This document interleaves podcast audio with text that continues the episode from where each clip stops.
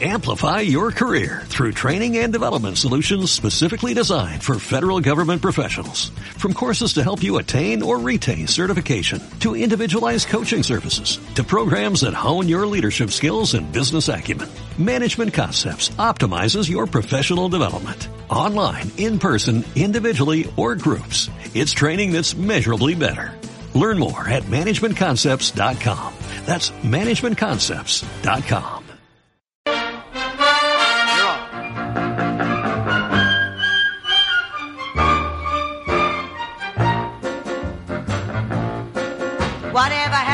to baby Jane?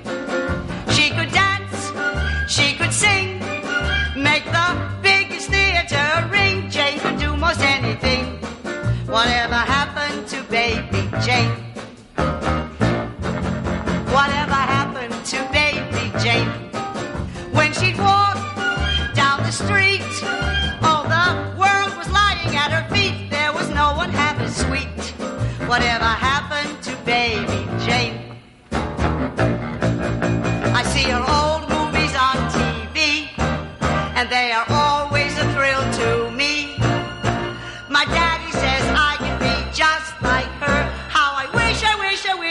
wish, I were. Whatever happened to baby Jane? To her smile, her golden hair. Why must everything be so unfair? Is there no one left to care? What happened to baby Jane. What really happened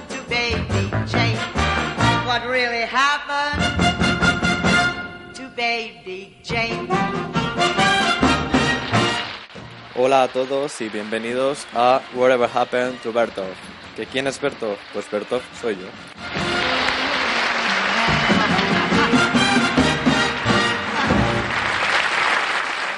Y os estaréis preguntando, ¿qué necesidad tiene esta mujer de hacer un podcast ahora? Pues cariño, ¿por qué no? Me apetece, me apetece contaros mis cosas. ¿Que ya os las escribo por las redes sociales? Pues sí, la verdad es que sí. Pero seguramente que escucharme melodiosa voz os va a encantar muchísimo más. ¿Y en qué va a consistir esto? Pues básicamente los que ya me seguís últimamente en el blog, que, bueno, en el blog que me había creado últimamente, porque ya llevo un historial de blogs que los que no han muerto han desaparecido y bueno, el cementerio de elefantes de León se queda corto con el mausoleo de blogs que tengo abandonados yo. Pero bueno, el último blog, que sí que venía actualizándolo un poquito más cada semana, cada 15 días, ya lleva un mes sin ser actualizado y no es por nada, sino simplemente porque no he tenido tiempo. Pues lo que haremos ahora será que yo os contaré lo que veo semanalmente, quincenalmente, mm, ya veremos, ya estudiaremos la, la salida del podcast cuando, cada cuánto tiempo será, pero básicamente va a ser eso. Yo contándoos pues un poquito mi vida y para que no se os haga tan coñazo escucharme a mí mis opiniones que a saber a quién le interesan, pues también habrá una segunda parte en cada programa en el que hablaremos de películas o series que por supuesto sean favoritas mías, obviamente. No voy a hablar aquí de las que sean, pues a saber. Todo centrado en mí. Por eso es mi podcast, el podcast de Bertov. Whatever happened to Bertov, cariño. You miserable. Empezamos ya directamente pues hablando de, de todo este mes de ausencia. Todo este mes de ausencia ha consistido en que he estado trabajando, obviamente, he ido al gimnasio porque ahora me he propuesto ser una persona fitness. Con Sergio, un saludo si me estás escuchando. Y, claro, ¿qué pasa? Pues los que este- me seguís en Twitter lo sabéis, que me he enganchado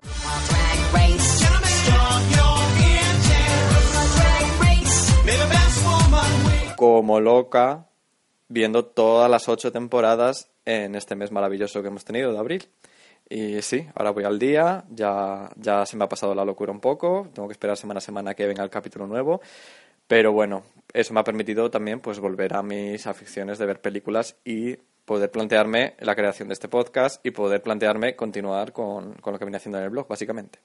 Bueno, este mes pues ha sido un mes de estrenos españoles bastante fuertes, Almodóvar, eh, Pedro Paco León, pero voy a empezar hablando de una de las películas que más coñazos se me han hecho. Cariño, Batman contra Superman. ¿Qué necesidad tenemos ahora de estos dos? Que sí, que estáis todas loquísimas, que estáis todas encantadas de la vida, que si tu padre y mi madre se llaman igual, Mira, es que me da igual, es que me la sopla, es que no sé ni por qué fui a verla. Vamos, por participar un poco de la sociedad, porque es que si no, por lo menos me he hecho una sistika bastante buena, pero es que vaya coñazo de película, por favor. Yo el cine de superhéroes no lo trago. No lo trago porque me parece una fórmula casi idéntica para todas las películas, en todas pasa lo mismo, en todas pasa igual, entonces me puedo dormir tranquilamente una hora de las dos horas que duran, porque además duran más que casi lo que viento se llevó, y no ha pasado nada. Me despierto y todo sigue igual, cariño. En fin. La que también me dormí un poquito, lo tengo que confesar, esto ya me da un poco más de vergüenza, fue la última de Coreda, nuestra hermana pequeña, o mi Machi Diary. Yo es que ese día estaba un poco ya cansado. Había dormido mal, había quedado con mi amigo Rubén para comer, y chica, a las 4 de la tarde meterte a un cine con, esas, con esta complejidad de, de vida es lo peor que puedes hacer. No lo hagáis. Consejo de Bertov, no lo hagáis. Porque de las dos horas que dura la película yo dormí hora y media. ¿Qué pasa? Que lo mismo, me dormí, me volví a despertar y no había pasado nada. Pero oye, Corida pues es muy, muy poético y esas cosas que hace él que, que te gustan mucho sus escenas. Su película anterior, de Tal Padre de Tal Hijo, me gustó bastante, la verdad. Esa la vi entera. Y bueno, pasamos ya a las películas de temática, porque este mes pues también he visto algunas películas de mariquitas, de estas que me gustan a mí. Y empezamos por una que yo llevaba buscando mucho tiempo, Larry Clark, la nueva película de, la, de The Smell of Us, que tiene título inglés, pero es francesa. O sea, todo es francés. Yo no sé francés, pero bueno, menos mal que había subtítulos en inglés y pudimos salir de, del atolladero. Pues, pues bien, pues Larry Clark, maravilla, ¿no? O sea, a mí es que me encanta. A mí esas cosas que hace él, estos planos, estas, esta juventud eh, desarregada, este, estos skaters, estos bello público de, de, jóvenes lampiños. A mí me encanta Larry Clark, chica. ¿Qué quieres que te diga? Y el actor este que ha puesto ahora, que es como su nuevo objeto de deseo, Lucas Ionanko, tengo aquí que se llama, pues muy mono él, muy mono. No sé, a mí, si os gusta Larry Clark, yo creo que os va a encantar la película, la verdad. Pues eh, te puedes encontrar lo mismo de siempre, un poquito, ¿no? Pues eh, esa sexualidad, adolescente, mmm, ese rollo. A mí hay una cosa, una trama que me gustó bastante, que es que no, tampoco sé si spoilearos o no, ¿no? Pero bueno, el rollo que se traen los dos amigos, porque son prostitutos ellos, esto no es spoiler, ¿eh? Esto es la trama en sí. Son prostitutos, de, son niños prostitutos, bueno, niños, adolescentes, en París, entonces, claro, pues los muchachos pues tienen clientes, señores mayores, también señoras mayores, que si yo soy gay por, eh, porque me pagan, pero no me toques el culo porque soy hetero, bueno, esas cosas, ¿no? Estas cosas que, que se llevan ahora mucho, que está muy de moda, el gay for pay, pues esto, pues esto, lo, la película de Ray Clark es gay for pay, mmm, adolescentes parisinos, muy monos y, y, y muy bien, muy bien. A mí me ha gustado, oye, un 7 le he puesto en Final Affinity. Si me queréis agregar en Final Affinity, soy Bertov43, no se olviden. Bueno, pasamos a una película chilena, que le vi, vi en Twitter a alguna gente que la estaba viendo y la busqué, y se llama En la gama de los grises, de 2015, de Claudio Marcone. Yo es que con las, con las películas temáticas gays de Latinoamérica tengo un problema. Se me parecen todas iguales y además como muy de principios de los 2000. Mm, mm, como muy europeas de principios de los 2000. Con toda esta problemática de mm, chico heterosexual que de repente descubre que es gay. Es que eso como que ya lo he visto, ¿sabes? O sea, yo entiendo que es una forma en la que en un cine, un cine latinoamericano, no tiene esos temas, nunca los ha tratado, pues claro, hay que empezar por alguna parte. Hay que empezar a tratar esos temas de una forma, obviamente. Pero para mí, que yo ya he visto bastantes películas con esa temática, bastantes películas americanas y bastantes películas europeas con esa temática misma, eh, no, me, ya, no me cuenta nada nuevo. No me está. Valoro su propuesta, pero valoro su propuesta en el contexto de su país, de Chile. Pero para mí, no me cuenta nada nuevo. Así que lo siento mucho, le he puesto un 4, chica. Y bueno, pasamos ya ahora a una película sueca esta película sueca, como yo no sé sueco, os voy a leer el título en sueco, pero yo no sé sueco, os lo aviso, ¿eh? El título sería Nontin Moxtu Quasander, que la traducción internacional, como si dijéramos, inglesa, es Something Must Break. Es una traducción literal, por lo que me ha dicho Google Translation. Así que no se raya en la cabeza. Es de la directora Esther Martin Berskmark, de 2014. Es una película bastante curiosa. Esta, esta sí que me parece más curiosa que la de la gama de los grises que comentaba antes, porque el protagonista, la protagonista es un transexual. Es un chico, se llama Esteban, o Sebastián, Sebastián, perdona, siempre confundo los dos nombres. Se llama Sebastián, que él pues quiere, él se siente mujer. Entonces, pues ¿quién no se ha sentido mujer alguna vez? Pero lo que pasa es que este, esta persona se siente mujer real. Se quiere, él quiere ser mujer. Entonces, Sebastián quiere ser Eli. Muy bien, cariño. Pues lo que decía eh, la Trasovares, si tenéis queréis operaros, luchad por ello. Pues esta chica es lo que hace en toda la película.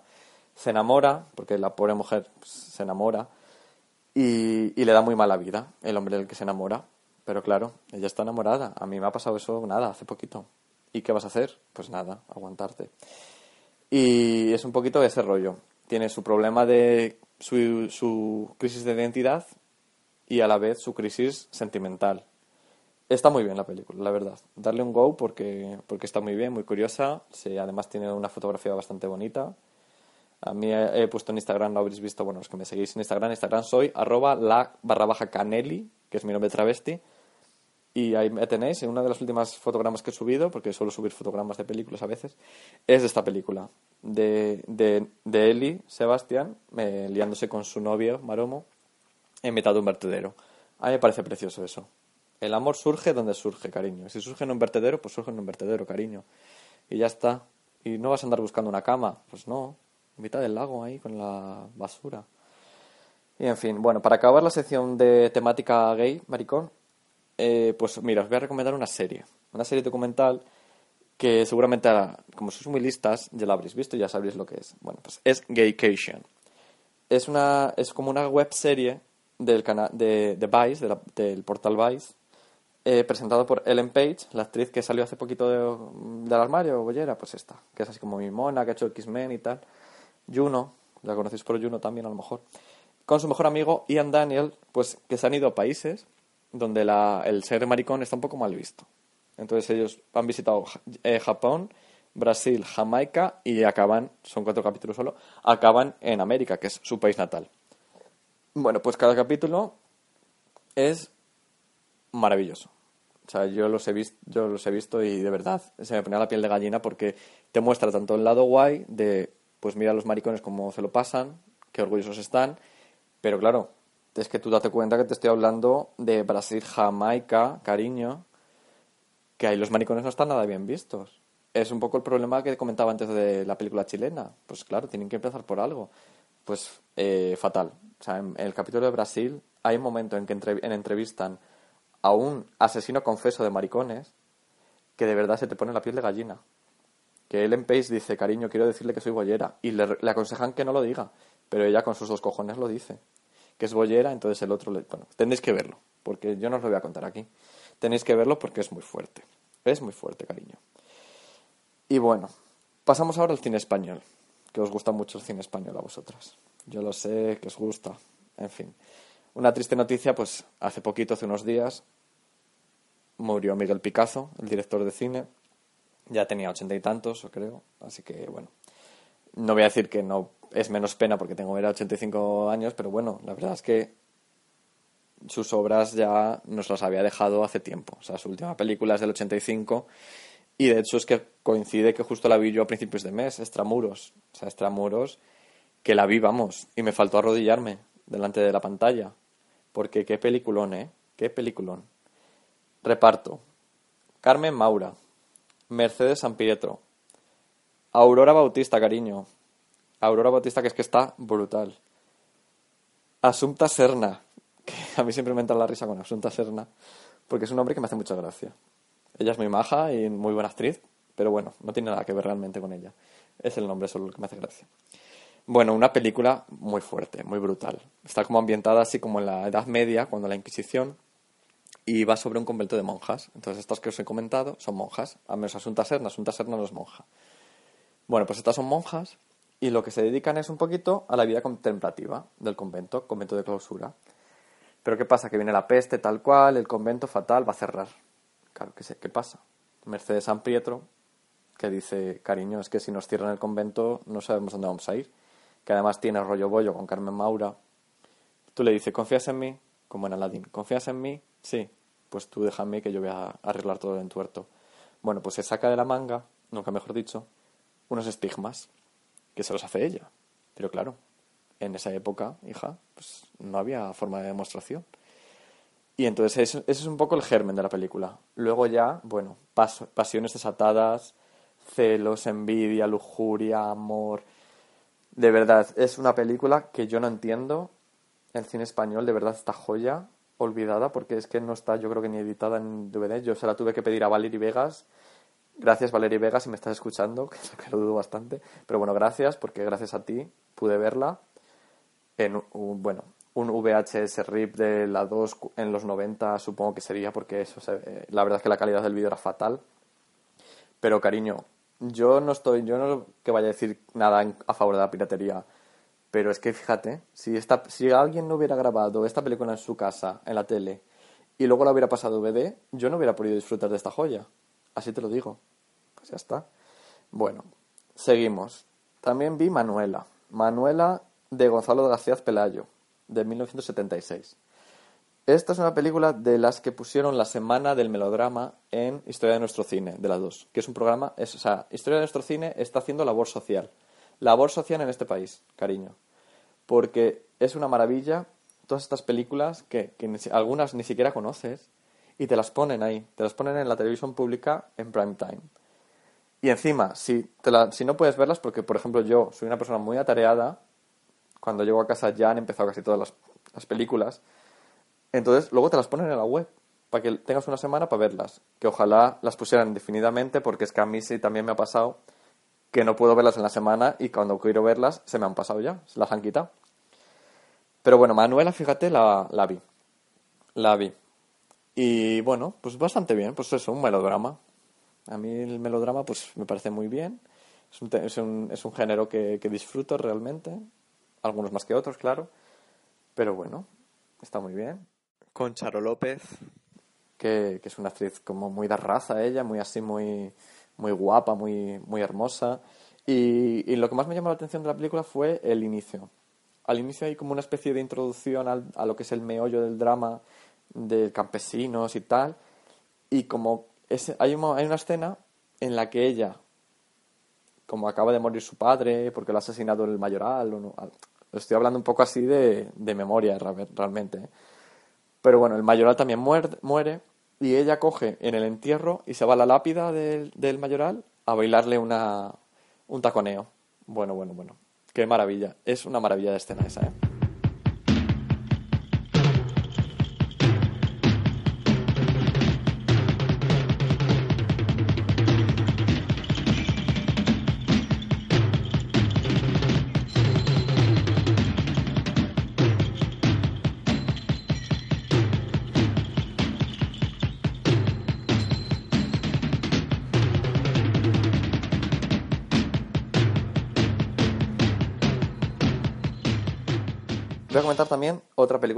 De, también de estas de, que ponen en, en Historia de nuestro cine.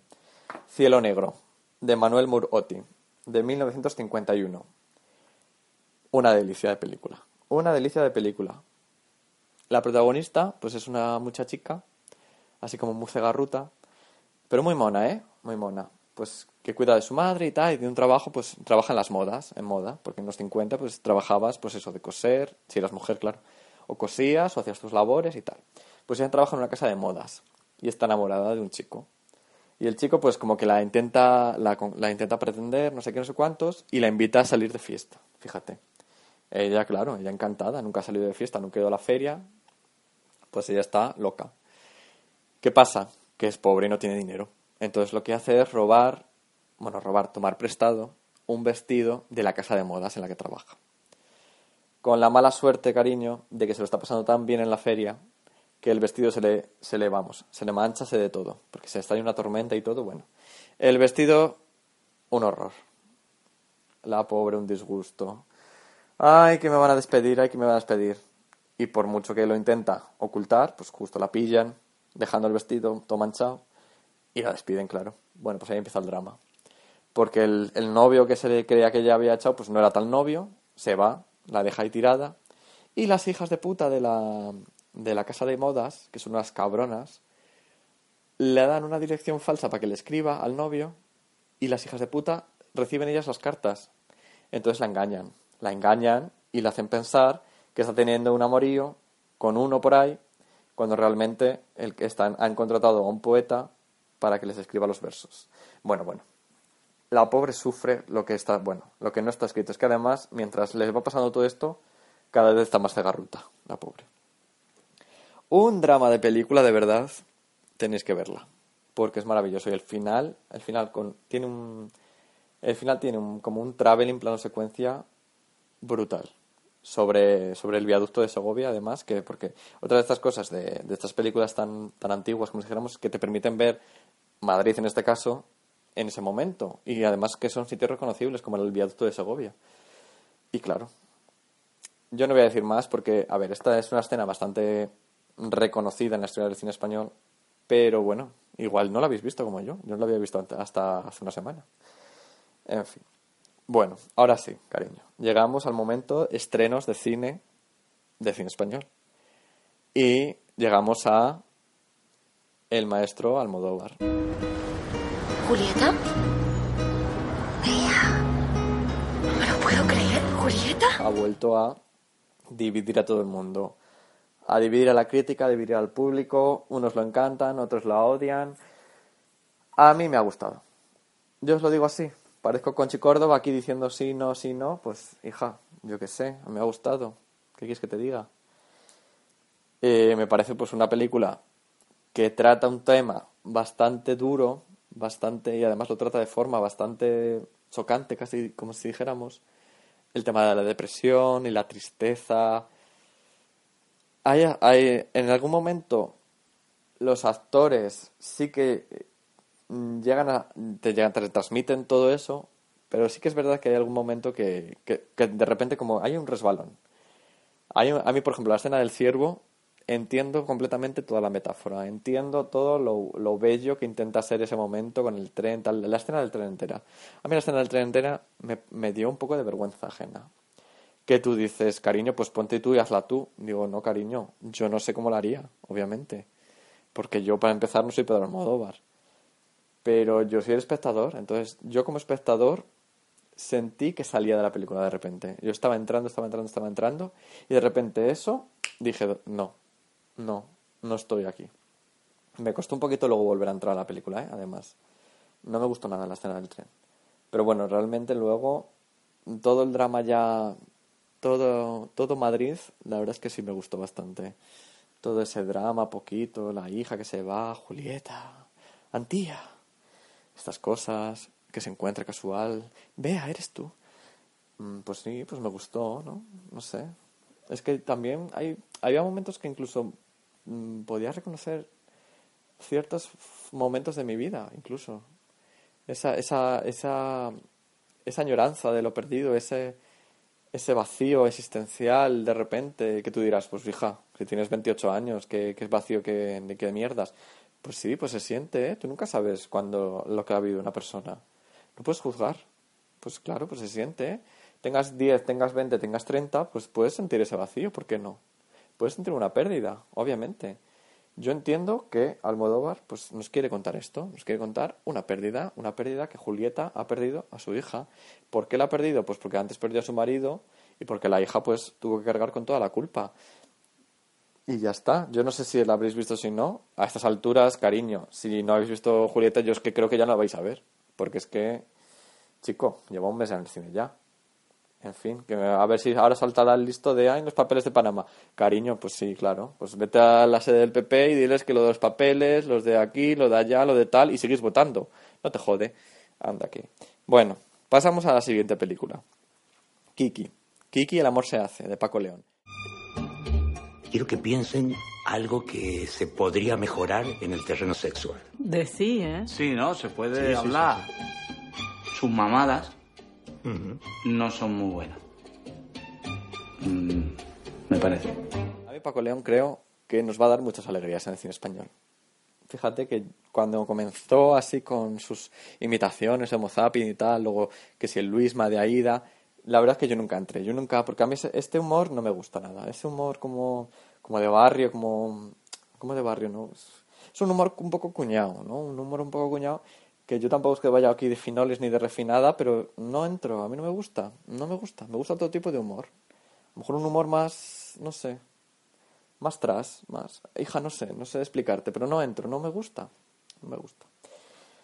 Pero fíjate, ya con Carmena, con Carmina, vamos, con su, primera película, las, sus dos primeras películas, las que protagonizaba su madre, ya me empezó a gustar. ¿Ves? Ese humor, ese humor tras de, del- de esa señora, de esa...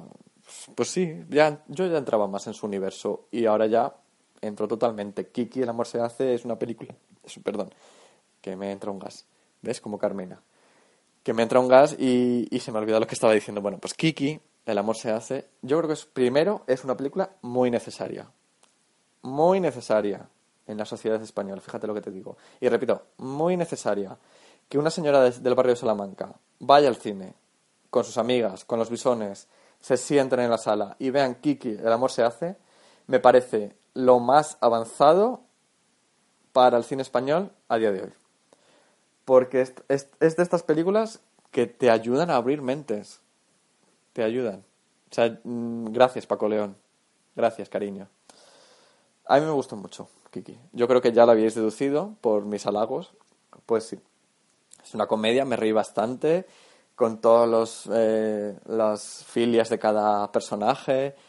Además, me, recordó, me recuerda mucho, porque la, temática es básicamente la misma, a... eh, otra vez. A Dirty Shame, Los sexoadictos, de John Waters, que es la última película de John Waters de 2004, también trata un poco de lo mismo, de las filias sexuales, pero bueno, claro, cada uno en su campo. John Waters lo trata de una forma más exagerada, llevándola al extremo completamente, y Paco León lo hace de unas perspectivas más realistas, más que te puede pasar ahora. Que esa que puede estar chupándole un pie a alguien es la vecina de arriba, cariño. Y la que puede estar mm, vendiendo bragas es la vecina del quinto. O sea, que te puede pasar a ti. ¿A quién? ¿Qué fantasías tienes tú? Piénsalo. Te dejo unos segundos, piénsalo. Yo tengo muchas. Mis amigos ya conocen algunas. Aquí no me voy a poner a contarlas porque no es plan el primer programa que me ponga yo aquí a explayarme de, de mi vida. Pero, oye, pues existen. Las filias sexuales existen. Y gracias, Paco León, por abrirnos los ojos y por mostrárnoslas y por darnos cuenta, hacernos darnos cuenta de que no hay que sentir vergüenza, el sexo es maravilloso, el sexo es para vivirlo y el sexo es vida, cariño. Vive, como dice mi amigo Rubén, vive.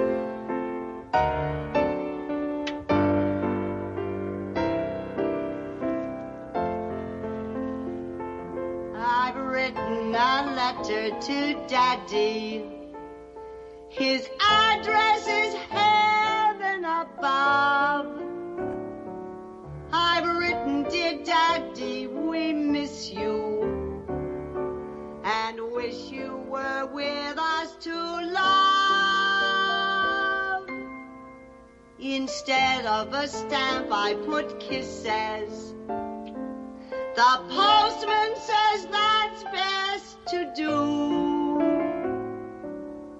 I've written a letter to Daddy saying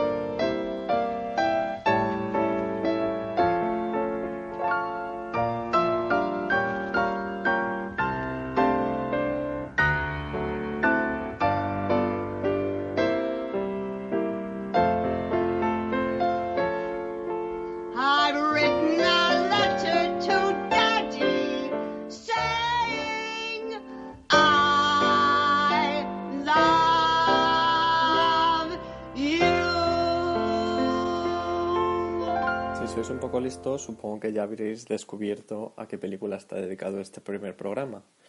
Y no es otra que Whatever Happened to Baby Jane, película del año 62 dirigida por Robert Aldrich y cuyas protagonistas eran las inimitables Beth Davis y Joan Crawford. You wouldn't be able to do these awful things to me if I weren't still in this chair.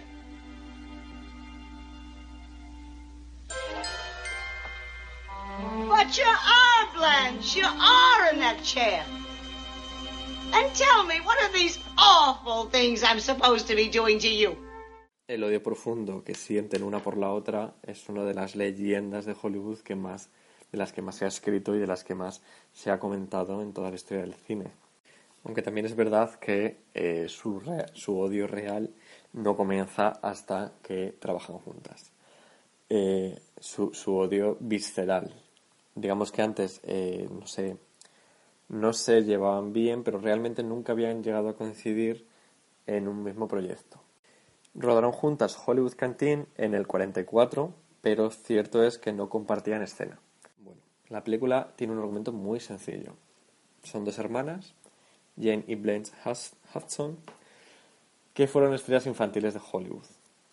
Una se quedó en estrella en Niña Prodigio, que es Baby Jane, Bette Davis, y la otra consiguió destacar y seguir su carrera más allá de la infancia. Actualmente, bueno, en la película me refiero actualmente, el, viven las dos solas. La que había tenido más éxito está en silla de ruedas, que sería Joan Crawford, y la Bette Davis es la que hace las labores del hogar, como si dijéramos, la que se encarga de cuidar a su hermana y la que se encarga de que todo esté en orden. ¿Qué pasa? Que está loca, real, real. O sea, loca de, señora, por favor, aléjese de mí. Oh, Blanche.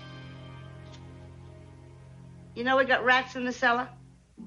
Era un proyecto muy alejado de, de, las de la imagen que el público tenía de las dos, porque tanto una como la otra habían sido est- grandes estrellas, mm, glamurosas y protagonistas de grandes melodramas mm, de los que se estiraban en los años 40. O sea, era un, un cambio de rol completamente diferente a lo que habían hecho hasta ahora, pero era un poco la única, la única, el único salvavidas que la industria les echaba.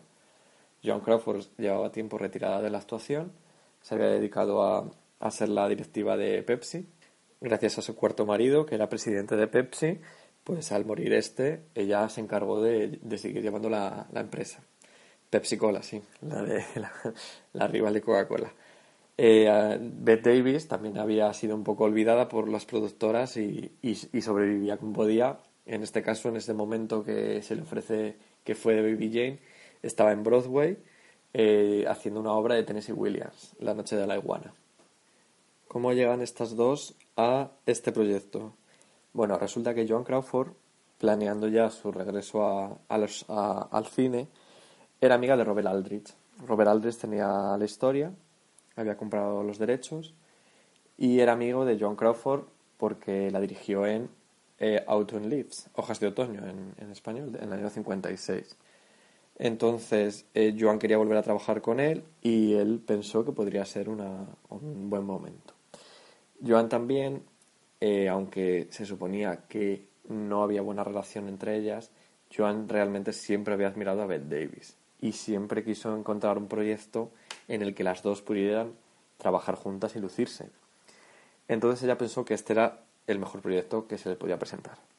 Y ella misma, en persona, fue a Broadway, a la obra que estaba representando Bette Davis, entró en el camerino y se lo ofreció.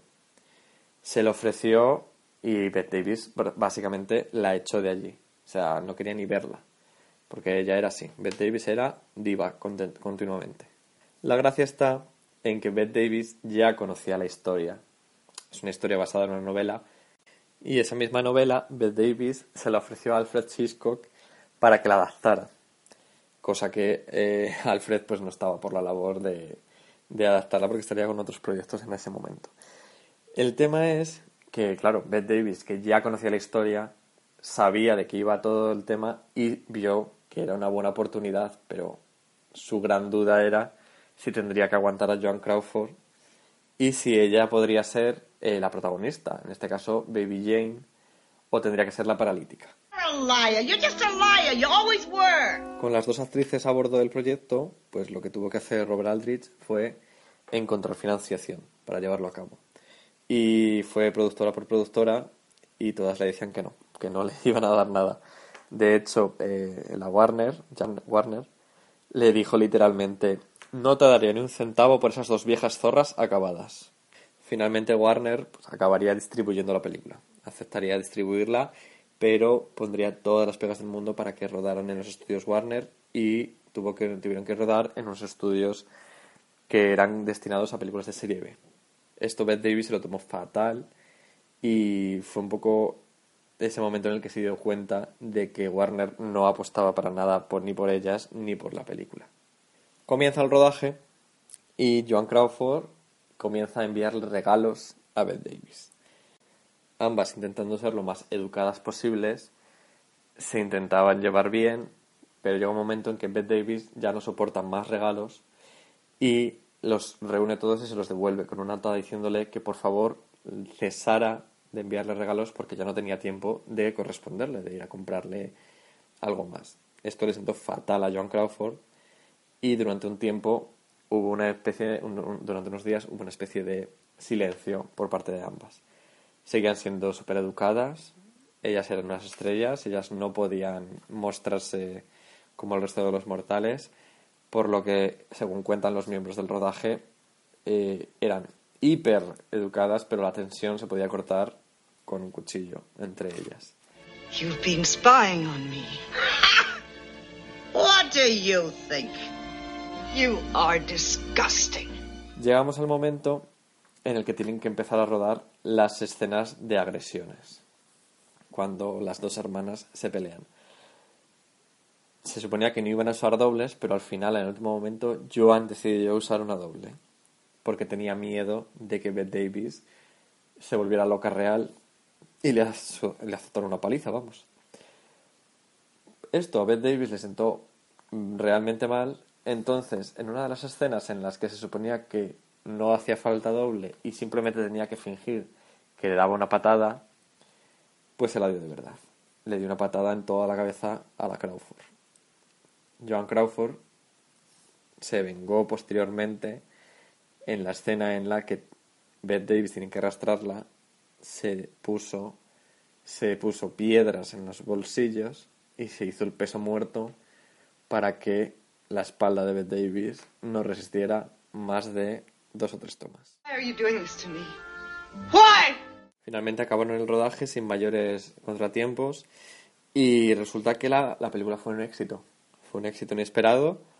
Ambas volvieron a ponerse de moda, como si dijéramos, volvieron a estar en toda la prensa, en todas las noticias y claro, las pilló desprevenidas. Pero lo fuerte fue que llegaba la ceremonia de los Oscars y las nominaciones. Resulta que Bette Davis sale nominada, pero Joan Crawford no. Entonces, esto para Crawford es como lo peor que le podía pasar y contacta, vuela de hecho, vuela a Hollywood y empieza a hacer campaña en contra de Bette Davis.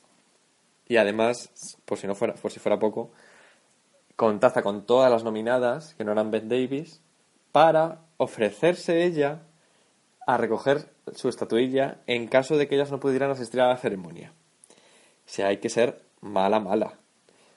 Bueno, llega, llegan la noche de los Oscars. Joan Crawford está radiante, esperando la, el anuncio de, la de las ganadoras. Bette Davis está de los nervios porque mm, no ha ganado un Oscar en 10 años. Antes sí, tenía ya dos. The nominees for Best Performance by an Actress are Anne Bancroft in The Miracle Worker, Bette Davis in Whatever Happened to Baby Jane, Catherine Hepburn in Long Day's Journey into Night, Geraldine Page in Sweet Bird of Youth, and Leo Remick in Days of Wine and Roses. And the winner is Anne Bancroft Miracle Worker. Accepting for Anne Bancroft, Miss Joan Crawford. a Beth Davis, esto fue ya la gota como el vaso y desde entonces se odiaron hasta que una murió, John Crawford murió, incluso ahí Beth Davis siguió echando veneno por su boca. Con todo, la película, la verdad es que es una maravilla verla. Ambas están espectaculares. Es una tour de force, como se dice, mm, increíble. Tanto Beth Davis como loca desquiciada, como John Crawford sufridora. De verdad que merece la pena ah, echarle un vistazo si no la habéis visto. Y si la habéis visto, pues me, me estaréis dando la razón seguramente. Es una película de, de esta nueva etapa como de terror psicológico, thriller, años 60, como que quería ser terror, pero también era drama. Es una película que merece la pena ver, por lo menos una vez en la vida. A mí me gusta mucho. Ya os lo he dicho, si no, no estaría aquí hablando sobre ella, obviamente. Y, y bueno, si no la habéis visto, ya os digo que no os la perdáis. Mm, que fue de Baby Jane, año 1962, Joan Crawford y Bette Davis. Please, Jane, I'm so hungry. I have to go now, but just a little. Please. No, you didn't eat your ginger, so you'll have to wait till lunchtime. Oh, Jane, please. Don't do this to me. Jane! Jane, please! Llegamos al final. Estaréis deseándolo seguro. Los que hayáis llegado hasta aquí escuchándolo todo, de verdad, gracias, sois unos héroes. De verdad no, haría sin vosotros, no se quería sin vosotros. Seguro que vosotros sí sabéis lo que queréis en mí, obviamente. No tener que escuchar eh, casi una hora de, de absurdeces. Pero bueno, que espero que perdonéis mis fallos, mi primera vez haciendo este tipo de cosas. Nunca lo había hecho antes, no tengo ni puta idea de, de montar ni nada. Pero bueno, espero que me haya salido medianamente decente. Y, y bueno, si tenéis alguna crítica constructiva, eh, comentadme, yo encantado de recibirlas. Y si tenéis críticas destructivas, pues también, cariño, habrá que desahogarse un poquito, ¿no? Que la vida está fatal. En fin, un besito, cariño a todos, os adoro y hasta pronto. Os dejo una especie de sneak peek, de avance, como si dijéramos, de lo que irá el próximo capítulo. A ver si adivináis de qué película se trata. Hasta luego, chao. I'd be friends with the sparrows and the boy who shoots the arrows if I only had a heart. Amplify your career through training and development solutions specifically designed for federal government professionals. From courses to help you attain or retain certification, to individualized coaching services, to programs that hone your leadership skills and business acumen, Management Concepts optimizes your professional development. Online, in person, individually, or groups. It's training that's measurably better. Learn more at managementconcepts.com. That's managementconcepts.com.